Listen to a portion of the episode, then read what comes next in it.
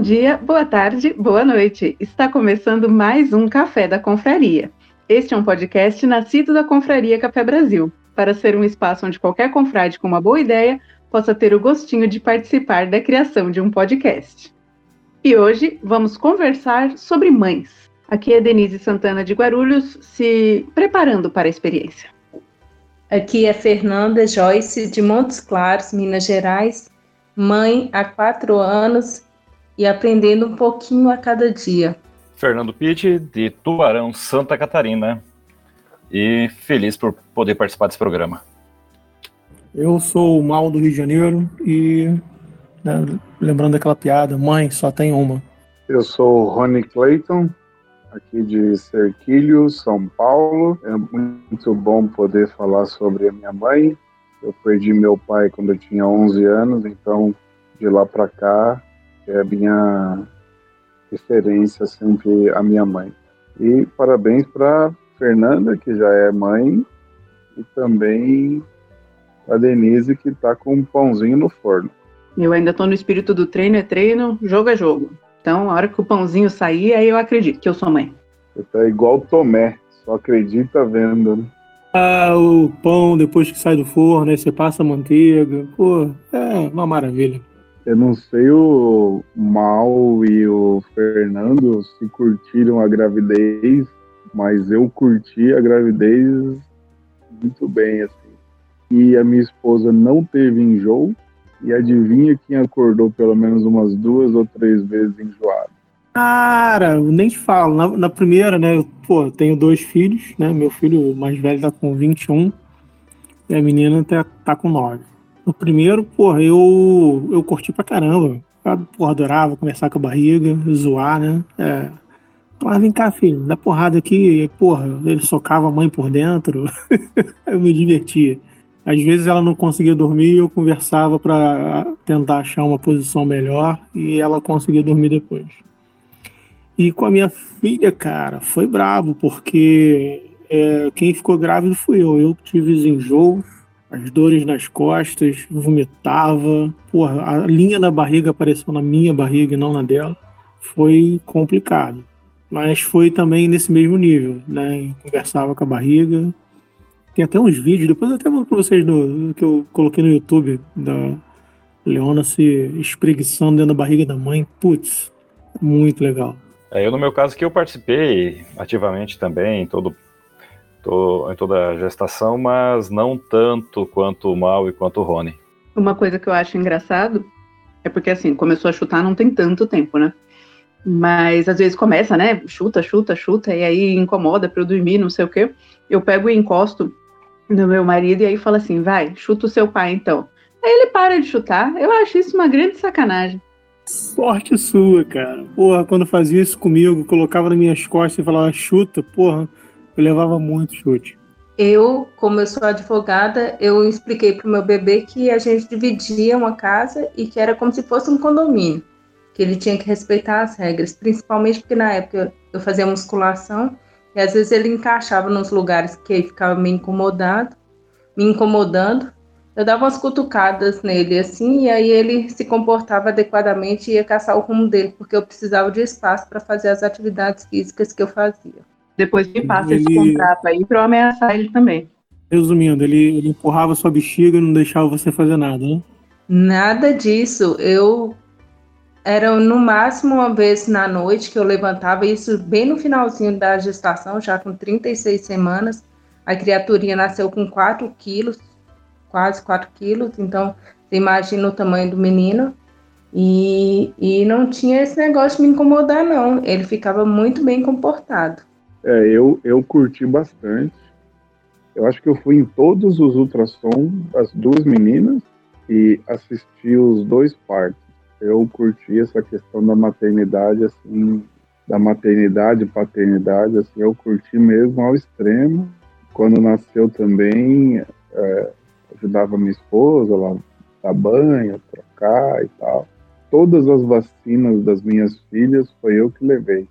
Praticamente todas. Minha esposa deve ter levado uma vez ou outra, mas eu que levei todas e até pouco tempo só eu que tinha dado dado injeção, levado para dar injeção das minhas filhas. E aí já entra no primeiro tópico de mãe, né? Essa proteção da mãe é um negócio impressionante. Esse instinto mesmo de, de proteção, de cuidado, de sofrer, de, de, de às vezes não conseguir fazer determinadas coisas porque o filho vai, vai sofrer. É muito interessante. Minha esposa é esse tipo de mãe, assim, sabe? A mãezona. Já minha mãe é totalmente diferente. Vai sofrer, vai e acabou. Mas esse espírito de proteção é, é muito, muito interessante. Pô, não, não fala nisso não, cara, que eu tive o azar de não ver nenhum dos dois partos dos meus filhos, né? E Ultra, no primeiro, cara, minha mulher comprou a ideia, tipo assim, ela tinha plano de saúde, tinha tudo certinho. Ela, a irmã dela falou que o hospital escola era referência, não sei o quê. Aí ela resolveu fazer o pré-natal por lá. Cara, era Laranjeiras. Bicho, pensa num ódio, porque eu não consegui ver nenhuma outra do meu filho. E no dia em que seria para eu ver, né, o médico falou assim: não, não pode entrar, porque como é hospital escola, não sei o que, lá, lá, ela pode ficar constrangida, vai ter muito aluno lá dentro, não sei o que, lá, lá. Aí eu falei: ah, beleza, então aceito, né? Mas falei para ela: falei, tá vendo? Ela, não, depois a gente vai no, no pelo plano e, e, faz um, uma outra você vê. Eu falei: ah, então beleza. E o casal que tava atrás da gente, tipo assim, o cara entrou, o marido. Aí eu, pô, mas eu falei, cara, não, é que eu conheço o médico, não sei o que, liberou, não sei o que. Eu falei, como é que é? E, porra, eu fui lá na porta, né? E aí chamei o, o médico, que era o professor, meti o, o, o pé assim pra ele não fechar. Eu falei, vem cá, que história é essa? Ah, não, não sei o que. Eu falei, porra, então, tipo assim, dois pesos, duas medidas. E aí ele falou assim, não, mas é, pô, é porque ele tá, tem passe liberado. Eu falei assim, ah, porra, aí você tá sacanagem com a minha cara, né? E aí, pô, bati boca com um cara lá e prometi para ele que se eu encontrasse ele no meio da rua, eu ia quebrar a cara dele em qualquer momento. Tipo, ele não saberia por que tava apanhando, mas ia apanhar de qualquer jeito. E com a minha filha, não. Com a minha filha eu via as outras, assim, direitinho. Eu lembro, inclusive, da última que eu vi. Foi no dia 11 de novembro de 2011, às 11 horas. Eu, achei, assim, incrível. Né? Falei, tinha que ser 11 horas e 11 minutos. E ela nasceu no Natal daquele ano, dia 25 de dezembro. Mas também tive estresse com ela no hospital. É, a mãe dela tinha é, ataques epiléticos, né? Então no dia 24, a gente estava passando as festas no, na casa da mãe dela, em Petrópolis. E, tipo assim, tudo quanto era exame estava no Rio, né? Ela estava programada para nascer em janeiro. E aí ela começa a passar mal, e eu falo, puta, né? Que merda. Aí agarrei ela para ela não, não ficar se batendo, não cair da cama, não sei o quê. Quando ela parou, ficou só naquele estágio babando e, é, né, os anéis, olhando, porra, os anéis Saturno na lua, viajando. E a irmã dela morava na casa do lado, eu, porra, né, com todo cuidado, saí, porra, né, na casa da mãe dela. Fui chamar a irmã, falei, cara, Lívia teve uma crise, não sei o quê, porra, e a barriga não tá mexendo, tô preocupado. Vamos, né, dar carona até o hospital e tudo mais. E aí, chegando lá, Porra, chegando lá não, né? Eu voltei pra casa da, da, da ex-sogra hoje, né? Ex. A porta tava trancada. Eu falei, não, não acredito. Né? E aí, porra, eu voltei pra casa da irmã, que era do lado. Falei, cara, a porta fechou. Não sei se a sua mãe acordou e viu que a porta tava aberta, não sei o que. Ela falou, porra, peraí que eu vou lá. Ela tinha a chave. E aí ela abriu a chave pra mim. E aí, porra, eu vou no quarto. Caralho, cadê a, a mãe, né? não estava lá. Ela, ela acordou no modo zumbi, viu a porta da sala aberta, fechou a porta, foi pro banheiro e, tipo assim, ficou modo zumbi, sentado no banheiro do nada. Eu falei, putz, só pra melhorar, né? Aí acorda a sogra, que ela tinha uma chave que abria por fora a porta do banheiro, e ela tava lá babando. Aí, porra, pega ela, leva pro hospital, chega lá, porra, é, começa a fazer os testes para verificar como é que tá é, batimento, não sei o quê. E aí me engambelaram porque eu fazia uma, uma cesárea, levaram lá pro, pro centro cirúrgico. Me colocaram um monte de papel para assinar, eu não consegui acompanhar, e eu falei, porra, beleza. Eu falei, onde é que ela tá? Não, foi pro centro cirúrgico. Falei, vou esperar lá na frente. Beleza. E aí, do nada, né? Não sei de onde apareceu o segurança. Ah, meu amigo, você não pode ficar aí não. Eu falei, porra, cara, sério. Porra, eu tô com um dia cheio, já, porra, foi uma madrugada do cacete. Minha mulher tá aqui dentro, minha filha tá para nascer, não sei nem se já nasceu. Não, você não pode ficar aqui. Eu falei, por que não, cara? Olha só, poltronas, lugar para esperar, é uma área de espera. Eu não tô aqui, porra, fumando, não tô criando confusão, não tô fazendo nada. Não, mas não pode ficar. Eu falei, amigo, só quero ficar aqui. Minha filha vai sair, eu vou sair daqui daqui a pouquinho. Não, não pode ficar. Ele veio pra cima de mim. Eu falei, olha só, se tu chegar perto e usar, pensar encostar em mim, você tá vendo esse extintor de incêndio aqui? Então, ele vai afundar o seu crânio. E aí? Não, tá... Ué, olha só, eu só tô te falando o que vai acontecer se você encostar em mim. Você pode muito bem virar as costas e sair. E acabou. Problema resolvido. Ele ficou naquele impasse, mas saiu. Eu falei, beleza. Aí minha filha saiu, eu, porra, fui junto com a enfermeira. E aí ela me deixou acompanhar o primeiro banhozinho dela. Eu falei, ah, show de bola. E aí foi outra luta, né? Eu tive que ir para a enfermaria. Já existia uma lei que tinha o, o a mãe né, tem direito a um acompanhante em qualquer hospital público ou particular. E, tipo assim, já tinha uns cinco anos, então teve prazo para o hospital se adequar. E lá começou tipo, uma coisa tipo: ah, é, as mães vão se sentir é, invadidas, não sei o quê. Eu falei assim: meu, meu irmão, é porque ela foi para enfermaria, né? Então tinha cinco leitos em cada enfermaria. Falei, cara, minha filha tá ali, a mãe dela tá babando, desmaiada. Eu não, não você acha realmente que eu vou parar para olhar para outra mulher? Eu quero saber da minha filha.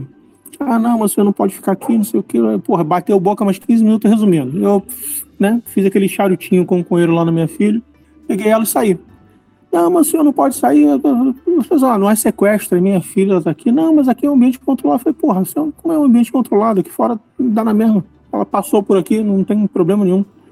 E aí ficou mais uns 40 minutos, a mãe lá babando ainda, sem estar tá acordada. Eu falei, porra, não vou deixar minha filha. Não, mas as outras mães cuidam. Eu falei, porra, entre as outras mães cuidarem e eu cuidar, eu cuido eu. Ah, mas aí elas podem ficar constrangidas. Eu falei, porra, grande merda, porque eu vou estar olhando minha filha, e aí? Aí chamaram o médico, chamaram o segurança, chamaram até a tia do café, cara. Porra, aí me deixaram eu ficar, e aí eu voltei com a minha filha para enfermaria, aí a mãe já estava acordada, podia amamentar e tudo mais. E no dia seguinte era um né, motivo de, de era assunto do, do, momento. Tanto que é, o médico queria, não queria nem deixar entrar no dia seguinte também, por conta disso. Olha, tu foi sortudo por ter, ter porra, visto tudo isso sem nenhum problema. Eu também, também consegui assistir praticamente tudo, principalmente da Amabile. Só do Augusto que eu cheguei já tinha já tinha nascido, porque ele acabou resolvendo de nascer pelo menos uns 20 dias antes, e quando de madrugada a Kátia decidiu ir para o hospital, a gente não acreditou que era para nascer. Né? Aí chegamos lá sem roupa, sem nada. Aí no tempo de eu voltar para casa e pegar as coisas e voltar para o hospital, tinha acabado de nascer. Mas, mas, também pude entrar no centro cirúrgico, pude acompanhar o processo, dar o banho para os dois, ficar, ficar junto também no, no, período de internação, pelo menos isso tudo foi muito, muito, muito tranquilo. É que eu já fui preparado, né? Liguei para o CRM antes, perguntei para eles da lei, eles me mandaram a lei por e-mail. Eu imprimi três vias, quando negaram, eu fui conversando, conversando, até a hora que eu falei, ó, é direito da minha esposa e eu quero fazer valer os direitos dela. Aí foi cafezinho, aguinha, tranquilo. Aí, Fernanda, já pode contratar o Rony para ser seu assistente, tá? Tá ótimo. É melhor do que o Leão de Chakra, que é o senhor mal, que vai resolver tudo na base da porrada, né? É. No meu caso, eu fiz uma cesárea muito programada, com 40 semanas, e, e foi tudo muito tranquilo.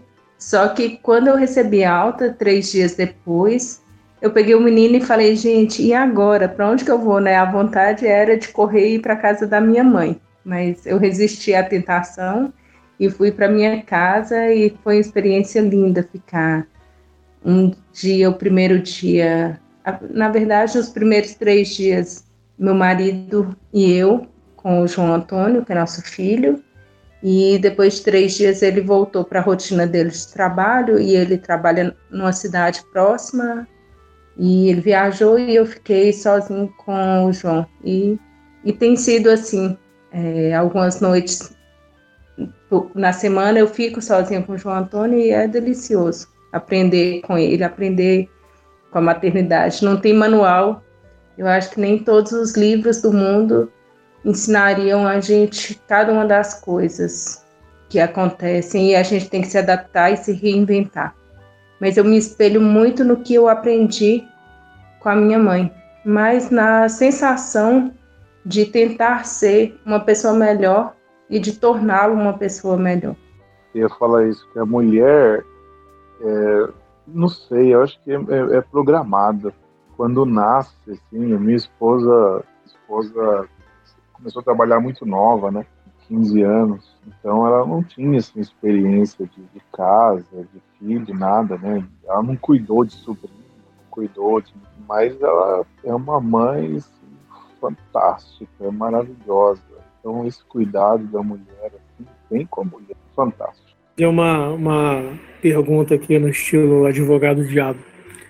Quem aqui é, teve uma mãe severa que se tornou uma avó completamente liberal. É, a minha mãe não era severa, assim. Ela já foi uma mãe. Ela tinha, assim, a, as regras, né? Mas o que os, os quatro netos fazem com ela, meu Deus do céu. Em casa é a mesma coisa. Também não era totalmente severa, não, mas bastante controladora. E agora da mesma forma que o Rony falou, os quatro netos têm muito mais vez do que já tivemos no passado. É, no meu caso, eu acho que ela cumpre bem o papel de vó, é de rolar no chão, de fazer as experiências mais malucas com os netos, mas eu não acho que ela era tão severa com a gente, comigo e com os meus irmãos. Ela só se diverte mais, já que ela não tem a responsabilidade de criar e educar com os netos. Vera, que eu digo não é aquela coisa de pegar o chicote né, dar chicotada, não. Tô falando de. Não, você tem que dormir agora, 9 horas, papapá, não sei o quê. E, porra, né, com o neto era assim, hum, deixa mais um pouquinho, tá cedo ainda. É isso mesmo. Não, mas eu, eu acho que é, o nosso programa, nosso programa é sobre a mãe, né? Mas o negócio de vó que é mãe duas vezes, né? Na minha visão, vó foi feito para isso, para fazer o que os pais não fazem. Se ela não tirar a autoridade dos pais, neto foi feito para curtir. Quem cria é pai e mãe. Neto é para curtir mesmo, rolar no chão, balançar, etc. É, eu ainda não tenho a, a, experiência prática, né? Mas meu pai já avisou e minha mãe não protestou de que quem cria é pai e mãe, avô e avó estão aqui para estragar. E você recebendo essa notícia, como se sentiu, Denise? Tranquila, porque está dentro do esperado. Positivo. Um dia você será avó e vai fazer a mesma coisa. Mas é isso mesmo, essa é a função do, dos avós. É, não pode é, tirar autoridade. Então, eu tenho acompanhado alguns casais com muito problema com o avô, que a mãe fala: não faça isso, e o avô vai lá e tira a autoridade, entendeu? Aí é ruim. Não é legal, porque a criança precisa da referência de quem lhe deve obedecer, né? Então eu tenho acompanhado vários casos assim. A avó tira a autoridade, né? Ou da filha ou da, da nora. Às vezes a filha tem mais liberdade para falar com a mãe e a nora vai engolindo algumas coisas. Isso é muito ruim. Né? porque a mãe também, a mãe, a mãe quer fazer as coisas do jeito dela. Ela quer criar o filho do jeito dela. A mãe tem o direito de fazer isso. Ah, mas nada que uma raquetada na avó não resolva. Tô dizendo é, eu não sei que, mundo que você vive. Porrada. Que mundo que você vive que resolve tudo na pancada, né? Não é dar uma raquetada literal, assim, é, é chegar e falar assim, pô, vem cá, né? Saiu do saco de quem? Pô, então respeita, pô, dá licença, né? É, então, é, colocando mais ou menos o que o Mal falou em forma de pergunta, o que, que você acha, Rony, que nesses casos impede a pessoa de conseguir ter uma autoridade maior sobre o próprio filho? Assim, por que, que os avós conseguem suplantar a autoridade da mãe? Olha, eu então, tenho uma resposta sobre isso. Por vários motivos, Denise. Às vezes, vamos começar do começo, né? Primeiro assim, quem casa quer casa. Então, eu tenho visto muito caso de jovens, não tão jovens, mas pessoas jovens que se casam, mas ainda precisam da ajuda, estão casados, vivem nas suas casas, mas para manter as suas casas e as suas vidas precisam dos pais. Ali para pagar uma conta, é, comprar uma coisa ou outra, tal, mantenham alguma alguma ligação financeira e emocional.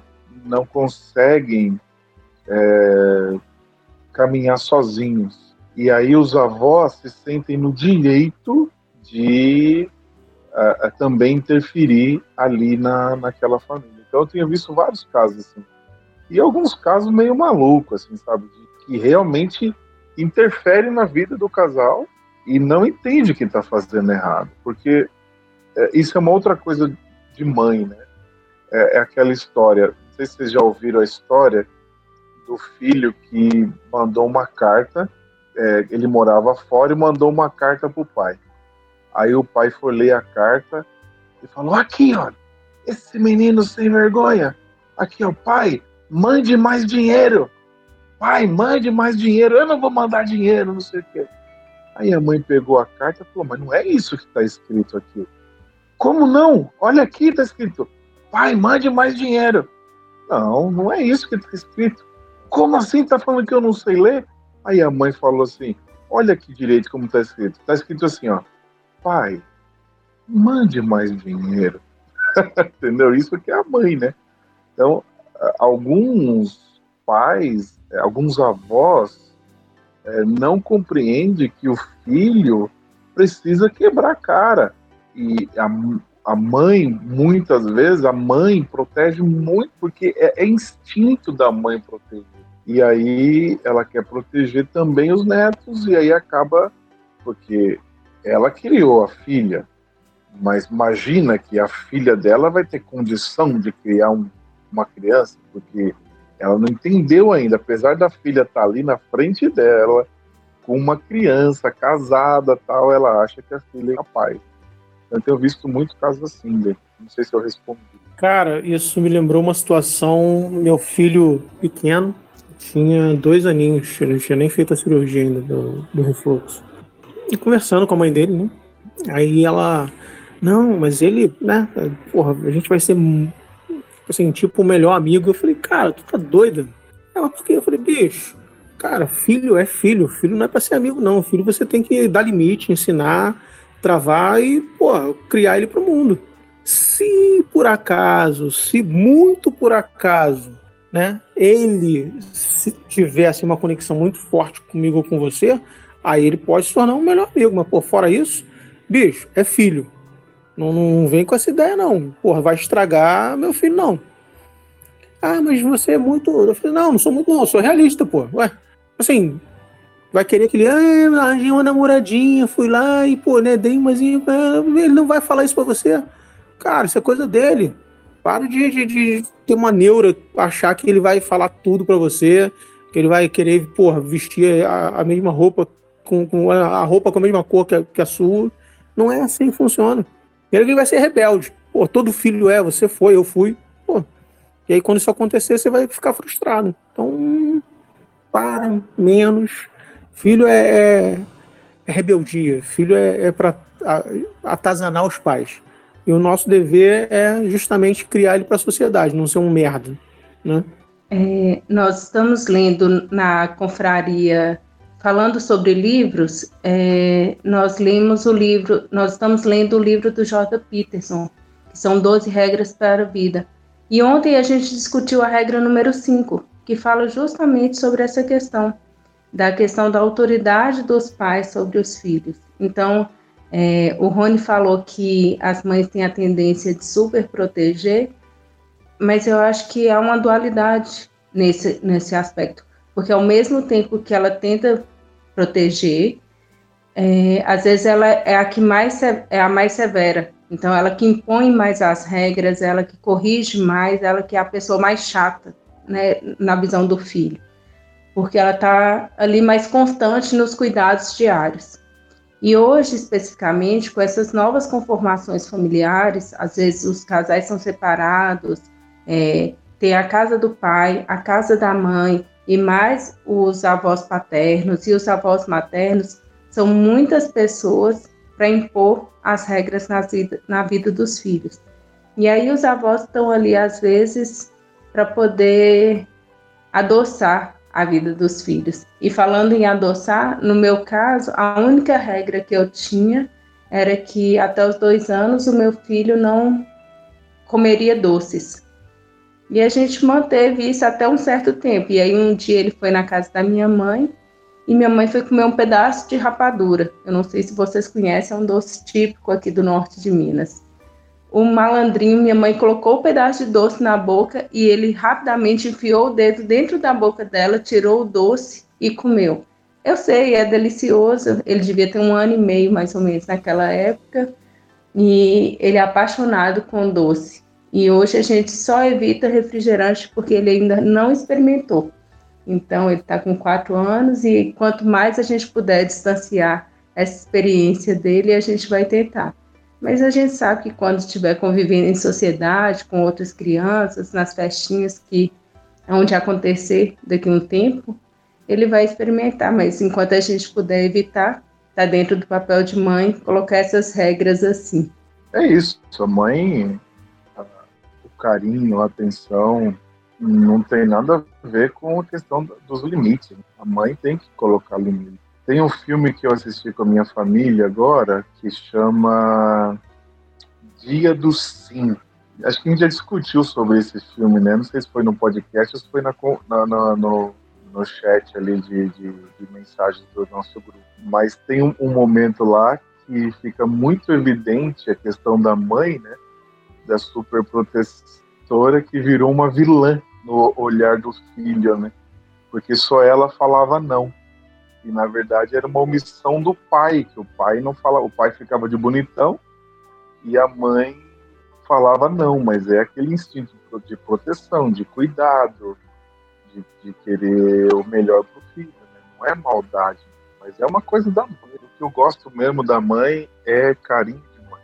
Não existe nada mais gostoso do que carinho é, uma, uma curiosidade, já que vocês todos têm, têm filhos, e em relação a alguma coisa que o Mal falou. Para vocês, assim, o que vocês notam mais de diferença entre a expectativa que vocês tinham e a realidade do dia a dia? Depende. Tipo assim, expectativa, por exemplo, que eu tinha pro meu filho, eu até falei isso para ele. Falei, cara, eu queria que quando você fizesse 15 anos você fosse fazer um intercâmbio, pô, né? Tipo assim, chutar tua bunda para fora de casa e você ganhar o mundo, né? Mas a realidade, a mãe continua mantendo ele debaixo da asa, protegendo, e ele odeia isso.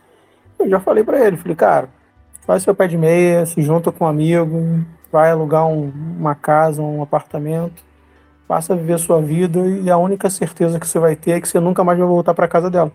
Acabou. Nem eu fiz. Depois que eu saí de casa, nunca mais voltei. No meu caso, eu tinha expectativa de dormir depois que ele completasse uma certa idade, é, dormir uma noite inteira. E eu ficava imaginando que com dois anos ele já dormiria uma noite inteira. Não, não estou querendo te desanimar, viu, Denise? Mas às vezes ele dorme, às vezes uma hora da manhã ele me chama e aí ele conversa e volta a dormir imediatamente. Às vezes ele conversa mais um pouquinho e às vezes ele me chama duas vezes na noite. E, e quando ele não acorda à noite, eu vou, acordo para poder ver se ele está coberto. E já estou imaginando que na adolescência, quando ele sair, aí eu não vou dormir de novo. Então, eu não sei quando eu vou voltar a dormir uma noite inteira, assim, sossegado. Acho que nunca mais. Mas eu vou te animar, Denise. Isso não é a realidade, é a experiência dela. Na minha casa, nós nós nunca perdemos uma noite de sono até hoje. A minha filha mais velha tem 14, minha filha mais nova tem 11, e literalmente nós nunca perdemos noite de sono com criança. Minha filha mais velha dormia é, entre 8, 8 e meia, acordava às 7 horas da manhã. A minha esposa acordava ela para mamar. Eu que falei para ela, falei, olha, para com isso, porque criança dormindo não sente fome. E aí ela parou de acordar para dar aquela mamada da madrugada. E aí minha filha dormia noite, dorme a noite inteira, desde então sempre dormiu. A mais nova, pior ainda, porque a mais nova dormia 8 da noite, acordava às 7 da manhã e no meio do dia dava um cochilo de duas, três horas. Então é a experiência dela que não é regra, não. Pode ficar tranquila. Só que também tem uma coisa, nem isso, essa questão da mamadeira, por exemplo. Eu acho um crime acordar a criança para dar comida. Se ela está dormindo, quando ela acordar, ela vai falar se está com fome ou não, entendeu? E aí tem outras dicas que eu posso te dar para você ter uma melhor experiência aí. Complementando o que o Rony falou, e quando a Denise chegar no seu segundo, terceiro filho, vai ver que cada um deles é completamente diferente. O Augusto também, com dois meses, passou a dormir a noite inteira, é, só acordando do, já de madrugada e depois já acordando só pela manhã. Isso já no quarto dele. E a Mabel a gente teve um pouco mais de dificuldade. Tivemos até que levar para fazer acupuntura e tudo mais, porque ela tinha dificuldade para dormir, mas assim, nada muito sério e também dava para assim, dava para ter uma vida super normal. Agora eu já tenho parentes, sobrinhos que agora, depois de dois, três anos, que passaram a dormir a noite toda e ainda dormem com os pais, então são realidades completamente diferentes. E cada criança é uma criança assim com personalidade já desde o berço. Então, eu é, tive isso. sorte com, com. Eu tive sorte com a minha filha, né? Desde os dois meses de idade, dois meses e duas semanas. Ela já dormia a noite toda. Era só deixar ela sozinha no quarto, tipo, 8 horas da noite, 9 horas no máximo, ela tuf, já apagava e só acordava 6, 7 horas da manhã. Dia seguinte. Em compensação, meu filho, por conta do, do refluxo, né?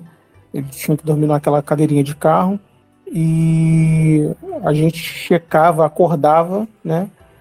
Tipo de uma em uma hora para ver se ele estava ok, se não tinha vomitado, ver se estava vivo ainda.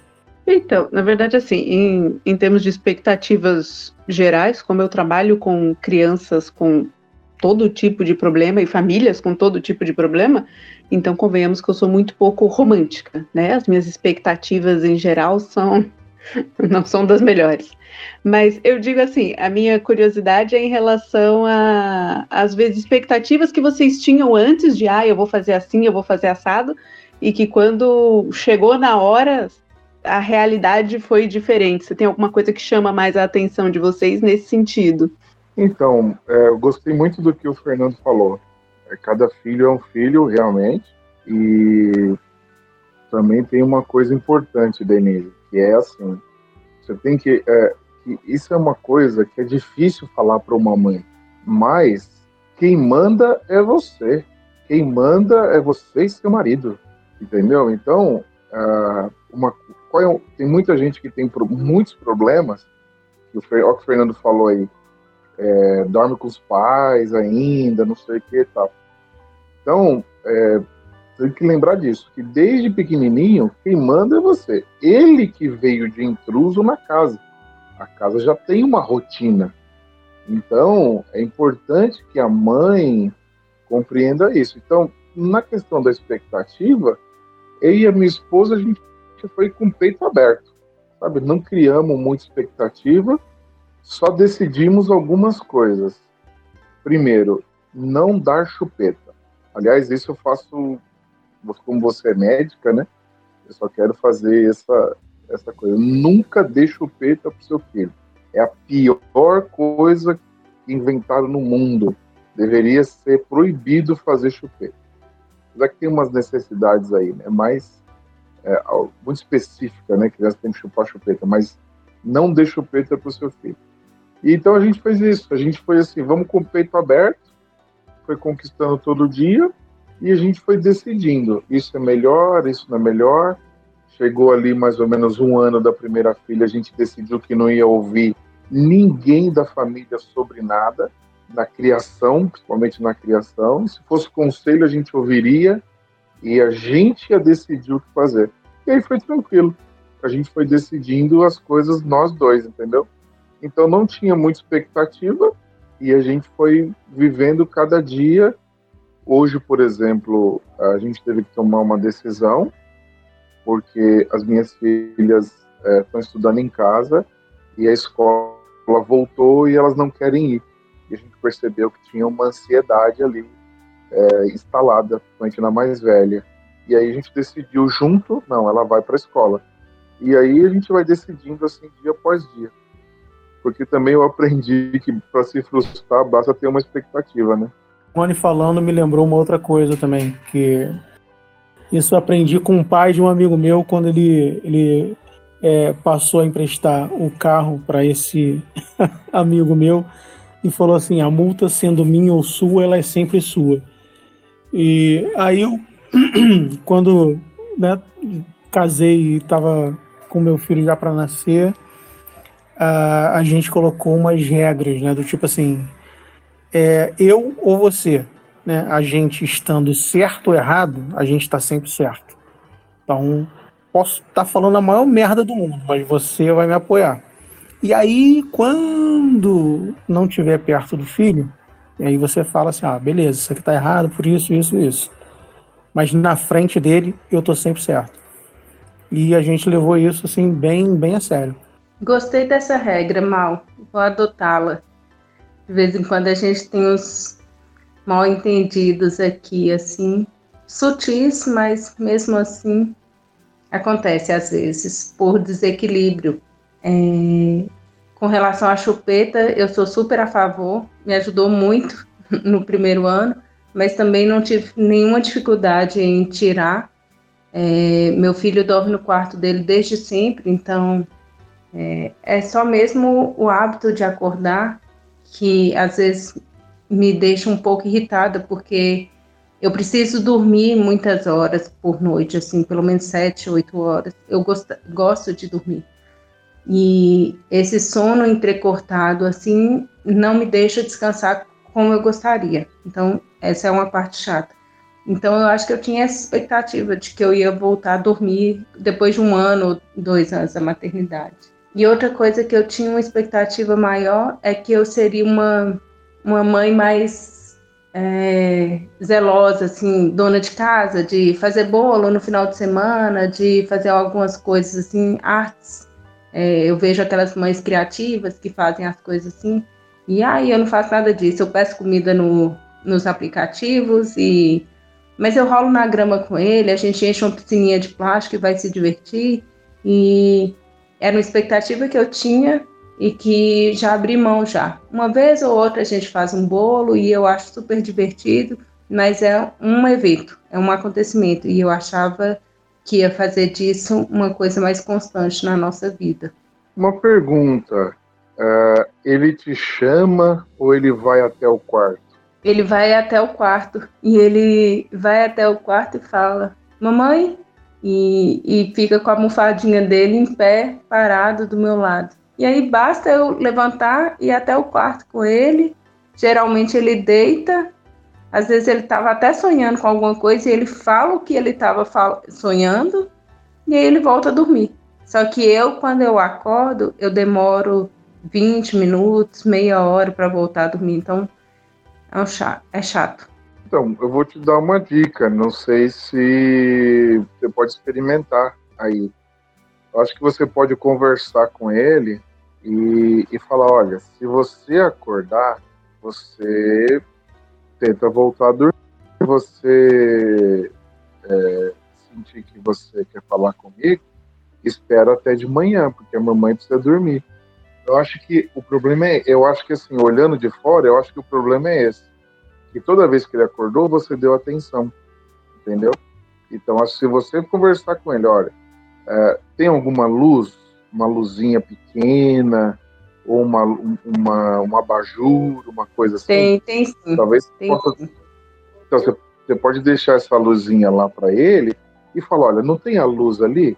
Você sabe que a mamãe está aqui, você é, você está aqui no seu quarto, se você quiser ir no banheiro, você sabe ir, então não precisa chamar a mamãe, entendeu? E, e talvez se você negar responder, entendeu? se ele for até o seu quarto e você negar responder, pode ser que ele comece a entender que ele, que ele tem que entender que ele tem que ficar lá, né? Então talvez, não sei se pode te ajudar. Uma coisa que ajudou a gente com isso foi o seguinte: o meu quarto nunca teve chave. Porém, se a porta estiver fechada, não pode entrar sem bater. Desde pequenininha, começou a andar, já aprendeu isso. E a mais, a mais nova aprendeu com a mais velha e sempre foi assim. Se a porta estiver fechada, não pode entrar, tem que bater antes. Então, se você ensinar isso, se você ele bater e você não responder, alguns dias, a mãe tem essa coisa de, de querer saber o que está acontecendo. Mas se não está chorando, se não está gritando, não foi fratura e não tem sangue. Então, talvez se você ignorar ele alguns dias, pode ser que ele vai entender que você também precisa. Mas quando, né? quando uma mãe consegue ignorar um filho, cara? Um pai consegue, uma mãe acho difícil. Hein? Consegue sim. Consegue porque eu já dei essa dica para algumas mães e elas conseguiram. É, na verdade, eu até conseguiria, mas é, eu já tentei fazer algumas coisas assim. Vou, vou tentar. Eu, eu, na verdade, eu sempre tento conversar com ele.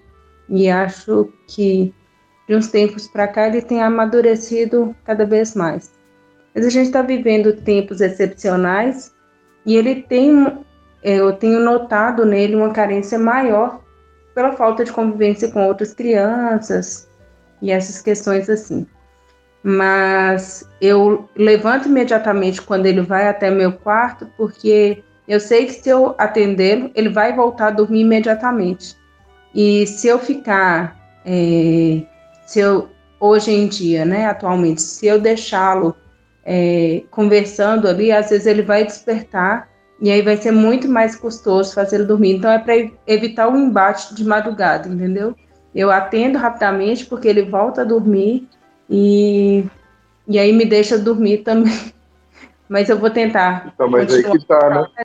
Você tá entendendo? Ó, porque veja bem, então, você entendeu? Você atende ele rapidamente, entendeu? Então ele já sabe, se eu for lá, a mamãe vai atender. Ele já sabe, a mamãe vai atender, entendeu?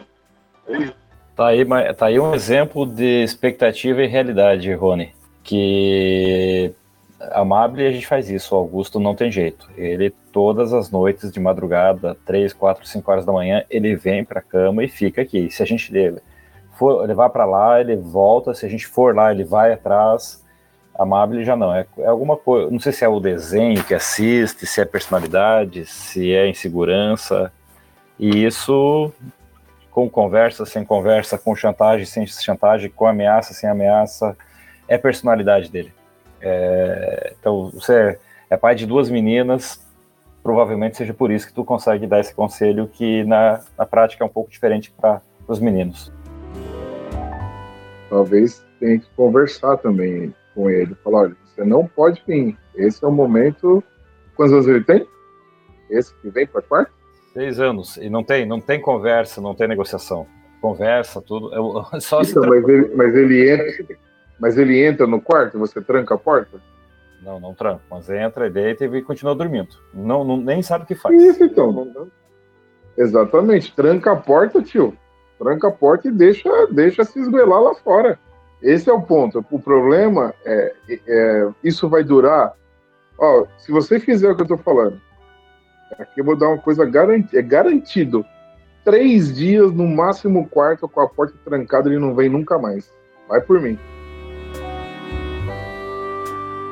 Agora é hora da pausa para um café. No Pires. Aqui vai o Pitaco de Luciano Pires. Bom dia, boa tarde, boa noite. Luciano Pires aqui em mais um Café do Pires, né? Esse tema mães e pais também é fundamental, especialmente para quem é pai, né? Eu me tornei pai, deixa eu ver, eu já sou pai há 34, indo para 35 anos já que eu sou pai, né? E, cara, se transformar em pai e mãe é uma mudança brutal na vida da gente, né? Ela vê um, são duas pessoas diferentes, né? Havia um Luciano Pires antes de ser pai e um Luciano Pires depois de ser pai.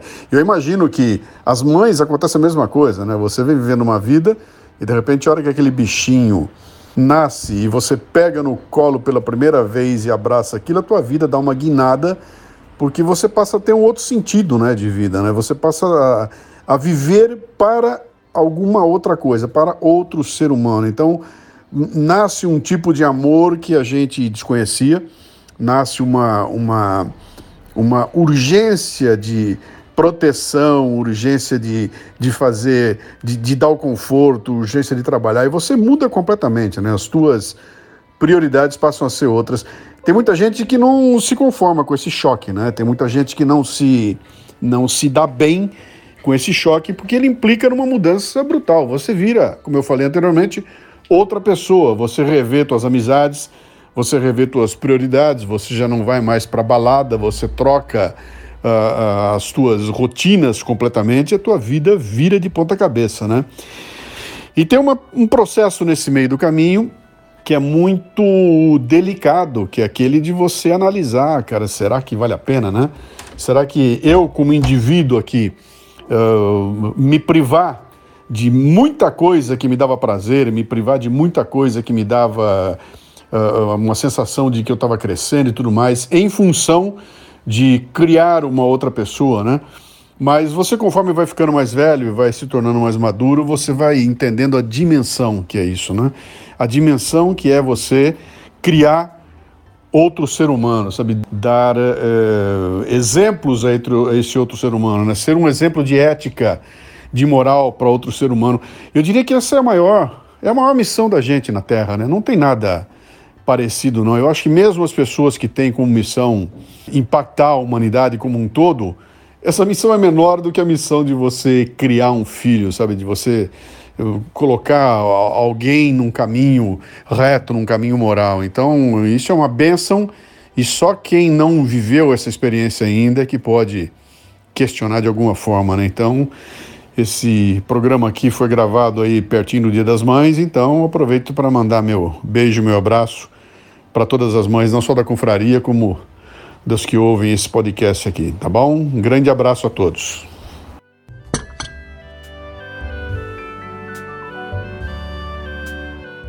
Em relação, por exemplo, ao que vocês aprenderam com as mães de vocês e que vocês é, reproduzem hoje, o que, vocês acham que ficou assim de mais de mais marcante, que vocês falam assim, não, isso eu vou levar para a vida e vou levar para os meus filhos?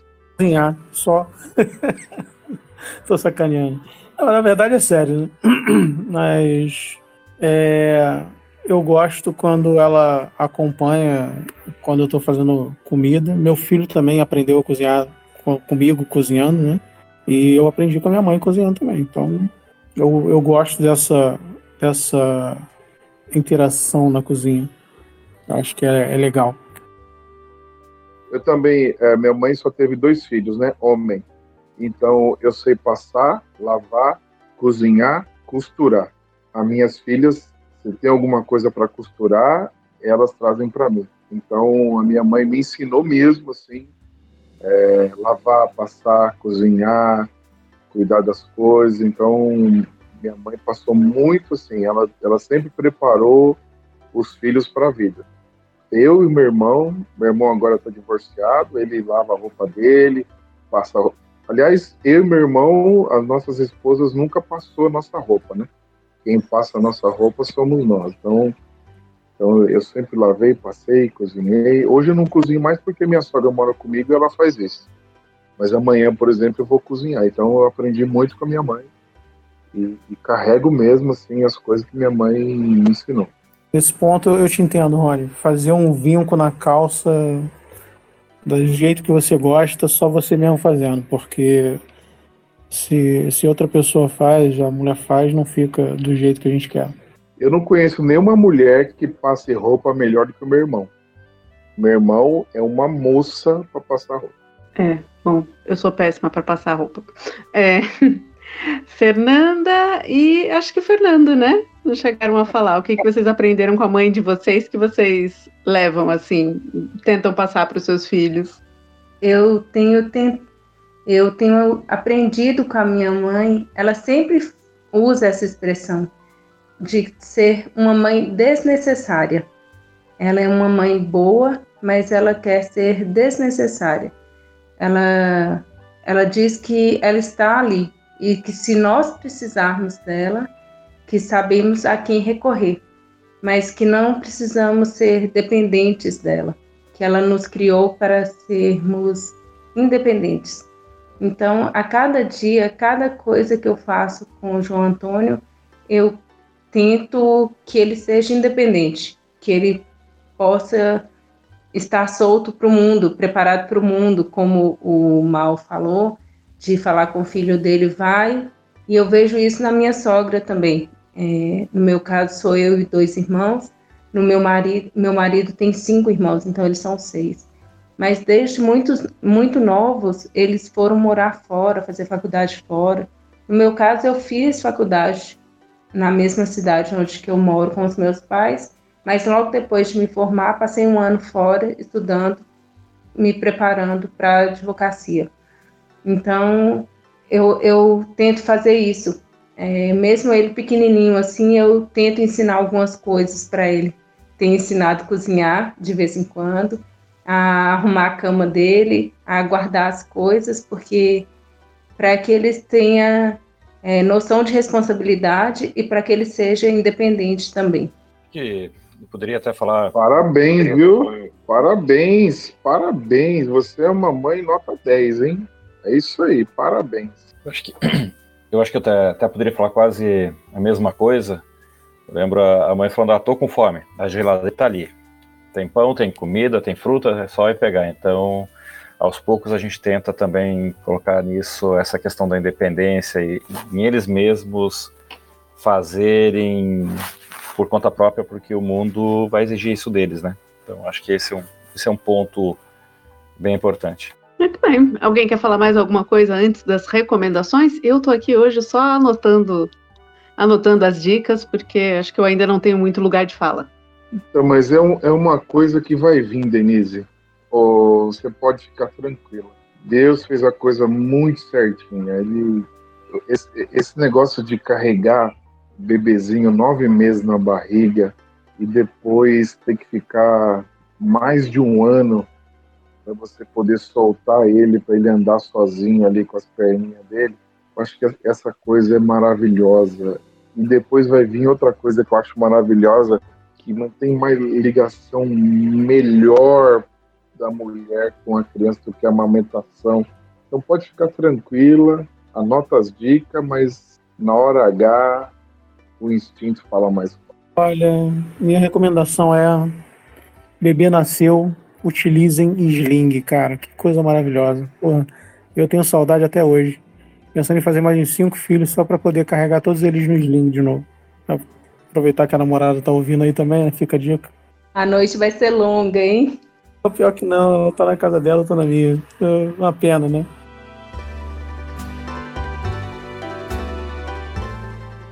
Vamos lá, gente. Temos dicas, recomendações, filmes, livros. Se bem que a Fernanda já falou do 12 Regras para a Vida, né? E o Rony falou do Dia do Sim. Temos mais alguma coisa? Ah, ah esse dica... filme Dia do Sim é legal, é é, uma dica, Denise, é agir com o coração. Não tem regra. A regra, por mais que eu tenha falado do livro das 12 regras, a regra maior é você agir com o coração. Você sempre vai estar certa quando você colocar toda a sua intensidade e toda a sua verdade naquilo que você está disposta a fazer. E aí não, não, não existe livro que vai nos dar embasamento suficiente para poder exercer todo o amor, todo o cuidado, toda a disposição que a gente tem. Eu acho que isso que eu mais aprendi com a minha mãe é, é saber que eu sou amada e saber que eu sou capaz de amar e fazer o melhor para o meu filho, mesmo que às vezes não pareça tão legal assim no momento da ação. Eu tenho uma ligação muito forte com a minha mãe, né? Porque perdi meu pai muito cedo. A gente se conversa sempre, quase todo dia. E ela veio morar aqui na minha cidade, né? Já faz seis, sete anos. Então a gente tem uma ligação muito forte mesmo. Depois que meu pai morreu, eu que ajudava ela e tal. Mas como a Denise está eh, anotando as dicas, eu tenho outra dica para te dar. Apesar de você ser médica, a primeira é essa: não, não compre chupeta, não dê chupeta para seu filho em hipótese nenhuma.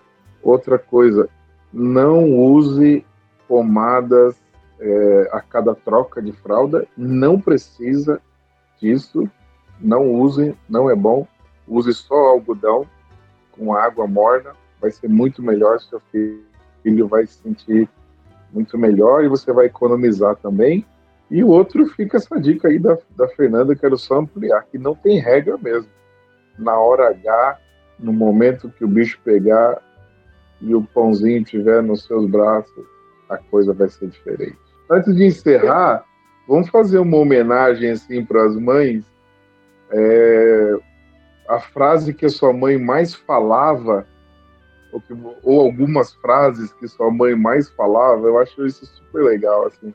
E a gente vai ver que tem muita frase muito igual, né, que as mães falam, né? Podemos, Denise, fazer isso? Claro. Então começa aí você. Ah, deixa eu ver. Não vou lembrar quais que eram as mais frequentes, né? Porque tem muitas que são muito frequentes. Mas eu não vou viver. O quê? Eu não vou viver para sempre. Uh, seu pai não é sócio da Light. Eu não sou sua empregada. Essas foram as primeiras que eu lembrei. Ah, engole o choro. Engole o choro é o clássico dos clássicos, né? No meu Cara, caso... essas frases, é, essa, essas frases eu ouvia ela falar com os meus irmãos, né? Eu sempre fui quieto, ela mesma falava que se tivesse só eu e ela dentro de casa e se ela não estivesse costurando, não parecia que tinha ninguém em casa. A frase que eu lembro assim que ela mais falava comigo era a pergunta: "Você quer comer?" Porque assim, eu estava lendo, eu estava vendo TV e a gente não falava nada de casa, se só eu e ela, entendeu?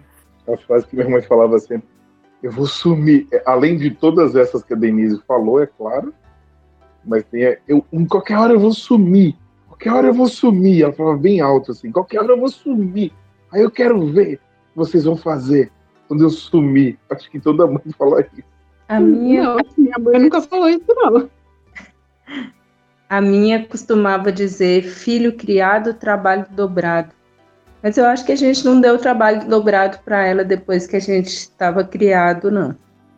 Lá em casa, o que eu lembro bem quando morava em casa ainda, até os 16, 17 anos, é que 7 horas da manhã ela entrava no quarto, já tocando nós da cama, dizendo que já era 10 horas da manhã. Muito bem. Alguém quer deixar algum recadinho? Ó, hoje tem espaço mural de recados. Quem quiser deixar recadinho, a hora é essa. Eu tenho mais uma, uma coisa para falar, né? Qual é a frase que as mães hoje falam, mais repetem para os filhos? Ah, no caso, só a Fernanda vai falar, eu vou falar da, da Leona também, né? mas tudo bem. Hoje não. em dia, o que eu, eu mais ouço as mães falar o que, que você quer? No meu caso, a frase é não pode.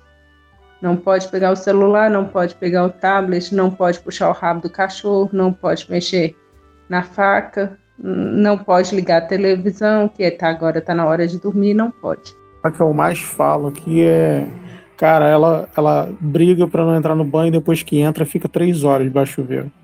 Leona, sai do chuveiro. Leona, sai do chuveiro. Leona, fecha o chuveiro. Leona, sai daí. Leona. Muito bem. Então, se ninguém vai mandar recadinho, eu vou mandar recadinho para minha mãe. Então, feliz dia das mães. Abraço para mamãe, tá? E veremos tudo que eu reproduzirei com o meu pequeno. Eu acho que vai ser assim uns 95%. Mas vamos ver. Minha mãe não ouve podcast, então eu também quero mandar um beijo para dona Fátima, porque ela é a mãe mais perseverante aqui, ouvinte do, do nosso podcast. Então, Deus abençoe a senhora e espero um dia vê-la senhora pessoalmente. Beijo para a senhora. E parabéns para Denise. Logo, logo vai ser mamãe. Esse é o da Fernanda. Ah, é, Fernanda? Fernanda, nossa, já dei parabéns para Fernanda aqui. Ela é uma mãe nota 10. preparando o filho para a vida. Parabéns, Fernanda, é isso aí.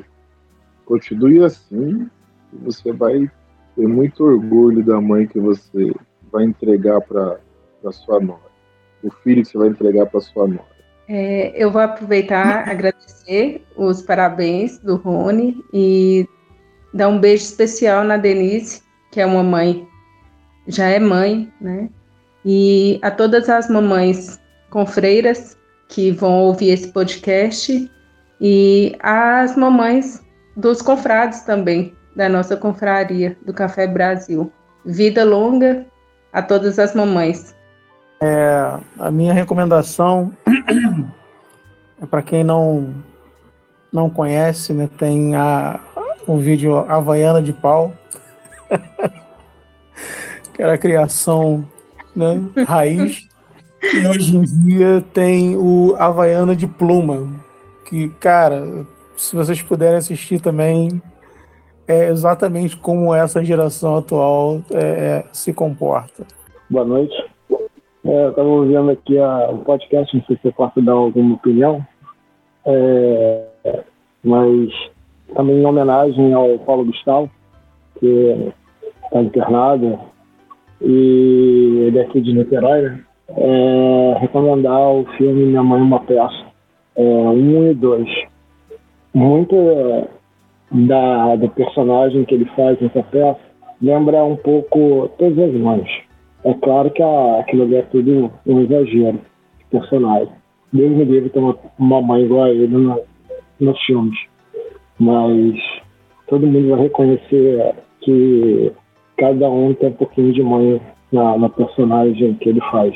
E também, se eu puder, mandar um beijo, um abraço para minha mãe, mesmo que eu acho que seja difícil ela ficar escutando podcast, mas quem sabe.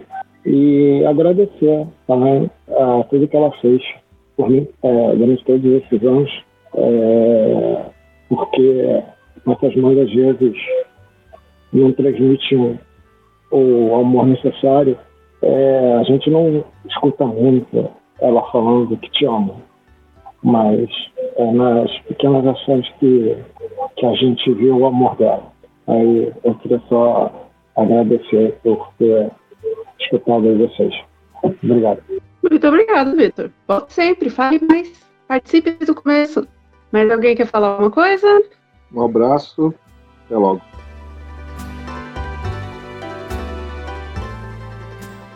Muito obrigado pela sua presença. Você pode assinar o nosso podcast no seu agregador favorito e mandar seu comentário lá no nosso Instagram. Nós somos o arroba Café da Confraria. Confrades podem propor temas lá no grupo do Telegram. É só nos marcar. Um abraço e até a próxima! Este episódio do Café da Confraria teve suporte Klingon de Sr. Mal e Paulo Oliveira e edição de Denise Santana. As capas dos episódios têm sido produzidas por Tiago Quaglio. Agradecimento especial ao Luciano Pires pela participação, apoio e, claro, pela criação da Confraria Café Brasil.